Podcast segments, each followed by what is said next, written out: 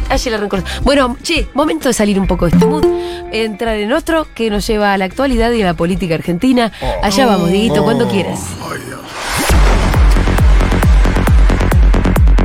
Dicen que es imposible sacar los planes en seis meses. Yo le digo, más imposible es no sacarlos porque los quedamos para siempre. Hay poco por defender a favor de continuar con las cosas que hemos hecho. Hay mucha gente está muy mal y muchas, por suerte no es como los testimonios que tuvimos acá, que han decidido que ya no vale la pena pelear y se han querido ir. Y eso lo vamos a detener solamente si mostramos algo que entusiasme. Deseame suerte, papá. No hagas el ridículo como siempre. Si no lo hacemos con esa convicción que tenemos, nos comen el cambio. Los Pac-Man que existen para comer el cambio están en todos lados. Eso me pasa por tener fe en ti. Tener una convicción de que nosotros vamos a ir en el cambio en serio y con altura. Pero si decimos hacer un cambio en serio y en la previa nos matamos entre nosotros, ¿quién nos va a creer? O sea, la gente no es pelotuda. Lo de ayer, la verdad que la discusión fue muy lamentable. En un momento era una asamblea estudiantil, casi divertida. Buen día, Miriam Breckman, diputada nacional eh, por el PTS Frente de Izquierda. Yo creo que la boleta única es un debate que se puede dar. No, no lo veo como algo que esté mal discutir. Lo que no se puede discutir es boleta única con el sistema de financiamiento actual, boleta única con el sistema de las pasos. Por ejemplo, en Rosario, donde hubo boleta única papel con paso, tuvieron que repartir lupa porque no podías encontrar tu candidato candidatos. Lo saludamos a Florencio Randazzo. Creo que básicamente, digamos, es un paso adelante en la modernización del sistema electoral. En este caso, en el sistema de votación. El viejo sistema, digamos, está viciado. El sistema que está fiable y es fiable, pero tiene algunos vicios, como por ejemplo el robo de boletas, fiscales sentados. Aquellos que tienen el gobierno y manejan grandes recursos tienen ventaja con respecto a los que no lo tienen. Entonces, la boleta única resuelve eso. Fuiste ministro del Interior, organizaste cuatro elecciones con el actual sistema. Yo digo lo que dije siempre, el sistema argentino es fiable, pero eso no, no implica, Mariana, que vayamos ayornando el sistema a los cambios que se van dando permanentemente en lo cultural, en lo social, en lo tecnológico. Secretario general de Canillitas, dirigente de la CGT, Omar Plaini. Estuvieron reunidos ayer con movimientos sociales. La unidad piquetera, que uno de los hombres que encabeza esta referencia es eh, Eduardo Berigoni, que integra el Polo Obrero. De la necesidad de profundizar medidas de acción directa, de tomar medidas de acción, paro y un plan de lucha que este, frene esta, esta ofensiva contra el salario, porque se habla mucho de los precios, pero acá lo que está siendo afectado claramente con esta inflación son los salarios. Y no vemos a las centrales con el reclamo que debería estar en la calle fuertemente, con movilizaciones, con acciones de lucha. Así como nosotros planteamos que, bueno, nosotros estamos también analizando la posibilidad de una movilización contra los formadores de precios, ellos lo ven también al gobierno, aparte es cierto, como un formador de precios también. Después del cachetazo y de la, de la violencia verbal, que la violencia no es solo física, que ejerció la gente de ANEA y el empresario de, esto, este de la cadena alimentaria antes de ayer, me parece que eso conlleva una, a una reacción. Usted sabe que toda acción tiene una reacción y eso es muy provocativo. Pero es muy importante para el empresario saber, bueno, mira, la presión tributaria es esta. Bueno, la tendencia va a ser hacia una gradual disminución, pero, pero que se vea, ¿no es cierto? Pero cada tanto, otro impuesto más, otro impuesto más. Es una señal este, mala porque realmente desestimula al inversor. O sea, la persona que está pensando en un proyecto dice, uy, ¿y si me van a poner otro impuesto? Jaime Campos, presidente de AEA, la Asociación Empresaria Argentina. Cambiamos de tema ahora, hablamos de la situación de Miguel Echecolatz, que se le concedió la prisión domiciliaria. Es una decisión de la Cámara Federal de Casación Penal. Eh, estamos hablando del ex director de la Policía bonaerense, Sí. condenado en varias causas, obviamente, a prisión perpetua por delitos de lesa humanidad y que tiene hoy 93 años. No se va a hacer efectivo en lo inmediato. Él tiene múltiples condenas y es por eso que no, no va a ir a su casa por el momento. Pero claro, esto le abre la puerta a que la defensa sí lo pida en las demás causas. Bueno, em, muchas cositas escuchamos ahí, boleta única, es un tema que ya hablamos hasta el hartazgo acá, no hay mucho más para agregar. Eh, me parece que no, sé si alguna vez antes estas reuniones de AEA había de- como dejado tanta tela para cortar y tanto coletazo, porque esta vez No. los dichos del dueño de la anónima, de Brown, que la verdad que tuvieron repercusión, incluso posiblemente hasta tengan una repercusión en la calle. Eh, y después, bueno, esto de tantos empresarios en contra de un impuesto más.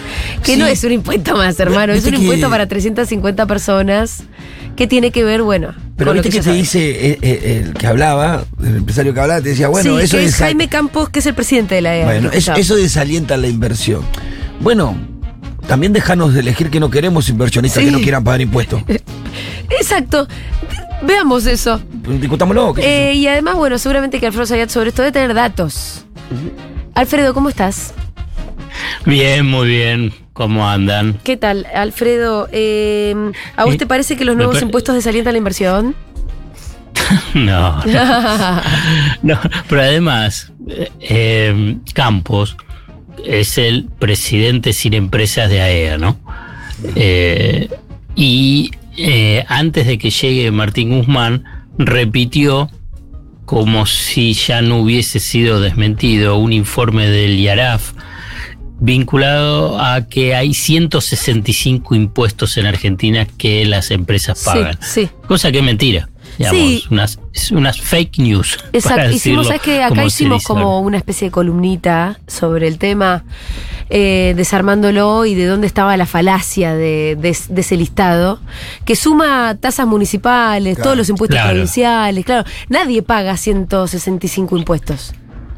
Pero Y está el bien, presidente- Además, como tener muchos tipos de impuestos para porque hay muchos tipos de personas. Sí. Claro, pero es el presidente de AEA. Sí, sí, que sí, lo sí. dice en el aniversario de 20 de este nucleamiento que es el poder económico en Argentina, conducido políticamente por Techín y Clarín. Digamos, no es que lo dice alguien que vos decís, bueno, no va a empezar a generar sentido. Claro que genera sentido porque Sí. después todo lo repiten, la mayoría lo repiten. ¿Por qué? Porque obviamente que tenés gran parte de los medios de comunicación que son parte del poder económico y después gran parte de los periodistas que son parte de esas empresas, que son parte del poder económico, que siguen repitiendo eso. Cosa que es notable porque uno dice, bueno, viste que en general está esta idea de, bueno, son empresarios, deben ser muy inteligentes porque saben hacer mucha plata y siguen creciendo. Y claro, son todos unos capos. La verdad es la soberbia de la ignorancia a la máxima expresión. Ay, sí, salvo que salvo que agarres y diga, bueno, está bien, lo haces a sabiendas que está diciendo una burrada.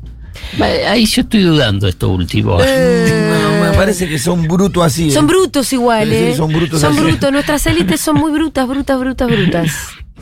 Entonces, sé que Martín Guzmán salió al cruce ayer, eh, ayer, digamos, el martes, cuando fue este, este evento, en- y, el, y, y- y Campos lo admite, lo admitió, porque lo que dijo Guzmán, miren, hay solo 28 impuestos a nivel nacional y más del 90% solamente se recauda con 12 impuestos. Uno puede decir hay que mejorar el sistema tributario. Sí, yo todos aplaudimos que hay que mejorar, pero ¿sabes qué? Hay que mejorar para que sea más progresivo todavía, para que claro. paguen más impuestos. Sí, claro. No, y además que saber que cuantos más impuestos hay tiene que ver con un sistema que, aunque sabemos que, lo- que es mejorable, que es un sistema que eh, enfoca también. ¿Te imaginas si tuviéramos un solo impuesto? No, claro, ¿Dos pero está bien lo que. ¿Que estamos pagando lo mismo como si todos fuéramos iguales a la hora de tener que contribuir? No, no, no. Tiene que ver Y- con que y- es un sistema más o menos pensado. Sí, porque, por ejemplo, si vamos. eh, no, ah, hay impuestos, hay impuestos. El IVA lo pagamos todos. Ingresos Sí. brutos, no todos. Y así va Bueno, pero caracterizando además cada en este los- listado ellos ponen todos los municipales, los- Claro. ponen las tasas Sí, sí, pero le puede poner la tasa de un municipio. de un municipio, así es como llegan a esa sumatoria. Eh, es, pero además, y yendo a lo específico de renta inesperada, en el actual escenario, teniendo en cuenta más o menos el, el ejercicio fiscal 2021-2022, son apenas 350 empresas. Hay Sí. que ver qué pasa con el ejercicio fiscal que va a ser 2022, que se va a pagar en el 2023. Por ahí son menos, por ahí son un poquitito más, pero son apenas 350. No es que va a ser un impuesto para todo el mundo. Y además es un impuesto que es para unas ganancias que le vienen de arriba. Claro, que, y que son empresas que ganaron más de mil millones de pesos. Claro, digamos, entonces, y no es que va a de desalentar la inversión. A ver, vos pensás que los que ganan esas fortunas y además están en sectores privilegiados van a dejar de invertir. Eh, digamos, alguna empresa que está vinculado con el complejo agropecuario, complejo agroexportador o vinculado con alimentos va a dejar de invertir porque le pongan la renta inesperada. Cuando hoy está Hoy, eh, la noticia de, de hoy a nivel de ese sector es que la soja está arriba de 650 dólares. Ay, madre mía. Mamita, anoten, eh. anoten, 650 dólares. ¿A dónde se Pero, va a ir? eh, ¿Sabes cuánto? Le, le falta el récord histórico, ¿sabes cuánto es? 657. ¿En qué año fue Ahí. eso? Ahí, digamos, nunca, nunca antes, 2012. 2012, claro. 2012. 2012. 2012. Digamos, pero escúchame, entonces ¿qué? ¿Van a, ¿Van a dejar de invertir? Basta, dejen de tomar a la gente como tonta. Sí, eh, igual la gente está A mí me encantó esta decir. reunión, ¿eh? ¿Por qué te gustó? ¿Sabes que me encantó? Porque dieron la cara. Claro, fueron. Es que sí. Es de- la, es la primera es vez. Bueno, es viste la que yo vez. presentaba el tema un poco diciendo, yo no sé si, porque este es más un tema que no sigo tan de cerca, la verdad, las reuniones de AEA, pero no tengo recuerdo de que alguna vez haya dejado No como hubo. tanto, ¿no? Como tan, tanto para discutir y, y Es que no coletazos. hubo. Julia, no Sí. hubo. La primera vez que hay así que se. Digamos, en general es así. Son reuniones, son cerradas, no son filmadas. Después saca- sacan la foto y sacan un comunicado. Sí. Es eso lo que hacían hasta ahora. Sí, lo- lo- ahora, para festejar los 20, 20 años, armaron un almuerzo, un, un desayuno hasta almuerzo, eh, y, y dieron la cara, y además le hacían preguntas, y entonces vos los veías, veías cómo hablaban, cómo gesticulaban. Y ahí se despacharon. Eh, digamos, no eran solamente fotos. no eran so- a mí me pareció fabuloso, fabuloso. Digamos, claramente habrán tomado una decisión estratégica de por qué hacerlo. ¿eh? Digamos, no, en ese sentido sí son, digamos, tienen algún tipo de racionalidad, digamos, porque es la primera vez que veas a Paolo Roca, a, a Pagani, a Mañeto hablando. ¿Cuándo lo viste a Mañeto hablando un video? No. Así. Aparte, complejo ¿No lo entenderlo encima, ¿no? Sí, era complejísimo. Yo lo escuché, pero la verdad era muy difícil entenderlo. Claro, pero y, y además a mí me pareció, pero te juro, digamos, puede ser porque yo lo sigo mucho y veo todo el mundo ese empresario. A mí me pareció fascinante, fascinante porque, por ejemplo, de- después voy a ir con eh, Federico Brown, pero déjame porque estaba hablando de Mañeto, ¿no? Mañeto hace todo un desarrollo, digamos, si tuvo un, discurso duro hablando de confiscación y de que faltan reglas claras y que la Argentina, digamos, si va a agarrar a la Argentina en los últimos 40 años, lo único que hizo el grupo que lidera Mañeto es crecer, ganar plata y cada vez más. O sea, es extraño el tema de las reglas claras para este grupo de empresas cuando vos lo único que ves es que ganan cada vez más plata se desarrollan más, cada vez son, están más concentrados y ca- cada vez se expanden más. Es, eh, ¿Cuáles serían otras reglas más claras para que puedan seguir eh, creciendo? Pero dicho esto, él agarra y desarrolla todo como la penetración, la expansión de las telecomunicaciones en Argentina, tanto del servicio de telefonía celular como de Internet. ¿No? Y que dice que la Argentina tiene un nivel de eh, cobertura y de utilización líder en América Latina, que incluso para la Argentina es un servicio que eh, tiene mayor alcance que el servicio de agua potable o de electricidad.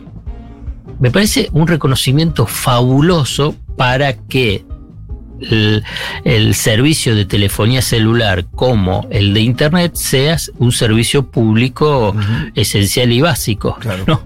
Cosa que el gobierno lo intentó a través de un decreto y que eh, Clarín, junto con otras empresas del sector, pero lideradas por Clarín, rápidamente eh, presentaron una cautelar y consiguieron, o casualidad, un juez que ponga una cautelar y frene la posibilidad de la regulación por parte del Estado de los precios de un servicio público básico y esencial. Pero que además lo reconoce él en el sentido de lo que es el nivel de expansión y penetración, que es mayor que el del agua potable y que el agua, y el agua es un servicio público esencial. Y hoy se demostró con la pandemia que tanto la telefonía celular como el acceso a Internet también es un servicio público esencial. Entonces, eh, entonces esto, te lo, eh, esto es lo que me pareció una de las cosas fabulosas de, de esta reunión de AEA, y ahí te, sal- te salto a lo de Federico Brown. Ajá. Que recordemos es el dueño de la anónima que dijo, ¿qué, qué hacen con la inflación? Remarcamos, ja, ja, ja, jo, jo, jo, jo". La risa del fondo de atrás, la risa de, de la Claro, audiencia también. Todo el público, todo el público. Kirschbaum, que es eh, el periodista que le, le hizo la, pre- la pregunta de Un ¿qué amigo, hace, la ¿no? anónima con, qué hace la anónima con la inflación? Y Brown eh, contestó en forma irónica, como chiste o como parte de lo que es la realidad, remarcamos todos los días.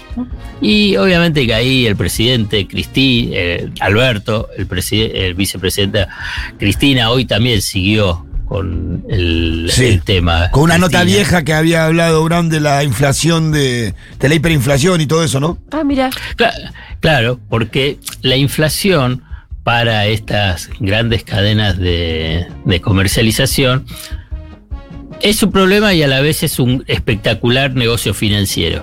¿Por qué? Porque pagan la mercadería a 30, 60 o 90 Claro, días. Ya es fácil, fácil de entenderlo financieramente. Claro. Si vos compras algo hoy, lo vendés mañana, pero pagás dentro de 90 días con Ah. una inflación alta y cuando es una hiperinflación todavía mucho más. No para de ganar. tenés- claro, tenés una ganancia financiera fabulosa. Que es un poco lo que ahí, eh, lo que comentaba Federico Bramo en ese artículo que. Sí, lo que Cristina dijo era, eh, lo que la frase fue textual, yo me la acuerdo porque lo leí Alfredo y decía, eh, la hiperinflación fue un momento muy positivo para nosotros, no era un rey, era un emperador.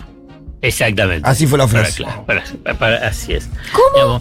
La hiperinflación fue un momento muy positivo para nosotros, no era un rey yo en ese momento, era un emperador. A la puta madre. Así la frase textual. ¡Qué fuerte! De una nota vieja que rescata página 12. Claro, es una nota O sea, lo que quiere, lo que quiere dar a entender página 12 es que no es un que no se le escapó, que no, fue un chiste, que es algo que lo vienen haciendo desde el principio. Totalmente, y siempre lo sintió como, como algo que les venía bien. Yo me estoy enterando ahora de esto. Es, es una es una entrevista que salió publicada en el 2008 en la revista Creating, Creating Emerging Markets, algo así. Eh, y ahí es donde marca, incluso eh, Cristina y toda la gente del sur, que como han redenominado a, a la anónima como ladrónima. Me gustan esos juegos de palabras, son muy pavotes, pero van bien. Pero Bueno. dejan, van dejando cositas. Van dejando, gente, por sí. eso están bien, Pero- por eso están bien. Pero déjame que le sume un, un factor que eh, adicional a todo este análisis. Y acá no hay buenos o malos, ¿eh? Acá son todos malos. Simplemente tratar de entender que también entre los malos se pelean, ¿no? Entonces, eh, ahí Brown, cuando le hacen la pregunta, y volvemos a lo que pasó el martes, cuando Ricardo Kirschbaum, que es el secretario de redacción de Clarín, le pregunta, y él dice, bueno, eh, la anónima remarca precios, ¿no? Y ahí se rieron. Pero ahí, ahí, ahí falta algo que obviamente que Brown no lo dijo, pero que sí está latente y hay una pelea fenomenal. Porque la anónima remarca precios. ¿Sobre qué precios remarca? Digamos, la lista de precios que le pasan a la anónima, digamos, eh, todos los días, o cada día, o cada semana que viene con remarcación. ¿De quiénes son esas listas de precios? Por ejemplo, puedo, decir un nombre de Arcor, de Luis Pagani, que Luis Pagani también está dentro de la conducción de AEA, donde también está Ricardo eh, Federico Brown, ¿no? Entonces, eh, en la cadena de formación de precios, los supermercados es el último eslabón, pero el eslabón anterior, donde ahí se genera la tensión también, hasta Molinos de Pérez Compán, Ledesma de Blaquier, eh, Arcor de Pagani, y así puedes hacer toda la recorrida, que es parte también del poder económico. Y entonces te puedo asegurar, pero estoy pero 100% seguro, acá no tengo ningún margen de duda. Vos no sabes lo que habrán festejado, festejado en Arcor, en Molino, en Mondelez, en Mastelones, en Ledesma, en, Unilever, en todas esas empresas, que el foco se haya concentrado y se sigue concentrando exclusivamente en los supermercados y en Brown, porque le saca la responsabilidad sobre qué pasa con los precios a los uno de los principales formadores de precios, que son los productores de alimentos Claro. Claro. y de y de artículos de limpieza y, y tocador. Entonces, porque eso hay, es una pelea histórica que hay entre las cadenas de comercialización, las grandes cadenas de comercialización y los, eh, los productores de los bienes básicos de consumo para el hogar, Eh, y alimento, como decía. Te hago una pregunta, Alfredo. En el caso de la, de la anónima, es doblemente perverso lo que hacen porque, como el otro día me explicaron, cosas que no sabía, aprendí esta semana, que es una empresa integrada verticalmente, ¿no? Claro, eh, en algunos, eh, para algunos productos sí, fundamentalmente los de carne, lo que pasa lo mismo con Coto. Ah, perfecto. No, porque digo, eso lo hace perverso porque vos tenés toda la producción de, del- de- del- Pero no todo de los supermercados, es difícil para todos. Sí, de lo, el- en la parte vinculado con el negocio de las carnes, sí, y eso es lo que también tiene eh, Coto. Entonces ahí, pero ahí es un, un, un- un punto que está más vinculado con el tema de la carne, pero para todo el resto no. Ah, para todo el resto no. Entonces, por eso hay presiones. Cuando también eh, hace ese pago que dice de 30 a 60 días el supermercado, ¿a quién se lo hace? También se lo hace a, eh, a Arcor, a Molinos, y a la vez también les cobra un adicional, lo que se llama punta de góndola. ¿Qué es la punta de góndola? Cuando vas al. Sí. Eh, una cosa es estar en la punta de góndola y otra cosa es estar en el medio o en el fondo. Punta de góndola va- vale más y tiene que pagar las empresas. Que es una de las cosas a la que también hizo referencia Brom en cuanto a la ley de góndola, diciéndole que le parecía una tontería, una estupidez que el Estado le diga dónde tiene que poner el producto, a qué altura, para que lo vea la mejor oferta. Bueno, lo que lo dice Brom es que utiliza ese, ese mismo sistema para la inversa, para ponerte los productos más caros y que les conviene vender a ellos. No, claro, pero además porque cobran, eh, Pitu, porque se lo cobran, se lo cobran a Molinos. Digamos, para- el Molino, ¿vos querés estar en punta de góndola? Bueno, entonces me tenés que dar, no sé, te pongo un ejemplo, un camión gratis de ese producto que vos querés poner ahí. Claro. y eso es plata. Entonces, hay una pelea al interior del poder económico que es muy interesante. Obviamente, para llegar a, a una conclusión más rotunda. Las víctimas somos los consumidores, ¿eh? Sí, claro, uno siempre somos por los mismos. Por, por uno o por otro, ¿no? Digamos, claramente, pues no es que pierde plata, ¿eh? ni uno ni otro. Simplemente que eh, eh, quiero incorporar un factor adicional en lo que es esta historia de, de Brown, porque yo te puedo asegurar, yo solamente para imaginarlo, ¿te imaginas en esa reunión ahí, el festejo de los 20 años? Ahí le preguntan a, a- a Brown, dice, sí, sí, yo remarco precio por la lista que me está mandando remarcada a Pagani. Claro, hubiese sido. Ahí se, se ar- se armaba la gorda entre ellos. Ahí sí compramos pochoclo. Claro, y nos claro. ponemos- y nos ponemos a ver esa, esa, esa disputa. Eh, pero bueno, frente a eso, bueno, la inflación y alimentos y bebidas sigue siendo un dolor de cabeza. Va- ahora, la semana próxima viene el índice de inflación de mayo. Eh, me parece que no iba a ser tan, pero tan bueno como eh, pensaba, ¿no? ¿Qué se Por- espera, por lo Alfredo? pronto la- y en la ciudad ya dio 5,5. A la mierda. ¿En, alimentos si- o en general? en general, eh, en ciudad. El alimento Ahí, debe ser unos me puntitos más arriba, ¿no? Claro. Y me mataste, se- se- tendría que buscarlo. eh, pero eh, en general, por ahí en este caso cambia. ¿eh? Eh, los meses anteriores, los meses anteriores, la ciudad de Buenos Aires siempre daba un poquitito abajo que el INDEC. O sea, pero a- ahora sí dio 5,5. Si sigue la misma tendencia, la misma tendencia que de los meses anteriores, mm, entonces va a estar arriba de 5,5. Eh, 5,5 a nivel de la del INDEC. Pero bueno, simplemente estoy, esto, todo esto es especulación que te estoy haciendo. ¿no? Pero sí, no el número, el 5 5,5 de la ciudad de Buenos Aires, no. Que lo que dice que es por el tema de prepagas y, y transporte o no sé, y alguna otra tarifa, qué sé yo. Eh, ahora estoy tratando de buscar a ver si encuentro lo de la inflación. Me pusiste en ese desafío. No, no, tranqui, Eh, perdón, perdón. ¿Cuál? ¿Con la fecha le preguntaste? No, no, no, si dan alimentos. Ah. No. no, no, tranqui, igual nos vamos a dar cuenta la semana que viene. Yo estoy seguro sí. que va a dar un- unos puntitos arriba, como viene dando siempre. Sí. Por lo menos por lo que percibimos nosotros desde el almacén y el supermercado, Alfredo. La verdad que la tendencia se viene repitiendo Sí, de no, los meses anteriores. O sea, la diferencia más o menos de promedio, mira, en la compra que, que hacemos nosotros de mes a mes, estamos registrando una diferencia entre 1.800 y 1.600 pesos en cada compra. Ah, mirá. De mes a mes. En los tickets. Y compramos más o menos pero- lo mismo. Pero, lleva- pero, lleva. Pero llevamos a porcentaje, ¿eso qué, qué es lo que te da? Ah, bueno, eh, ¿Es en una un 5% o un 6%. Sí, más o menos, más o menos. sí. ahí, eh, sí, sí, sí, sí, Ajá, ahí, ajá. ahí estará ese número. Ajá. Tengo que hacer la cuenta exacta, pero sí, más o menos eso. Bueno, Alfredo, nos hablamos la semana Eh, que viene. Sí, señor. Dale, te mandamos un abrazo. Dale, grande. bárbaro. Chau, Un chau. beso grande.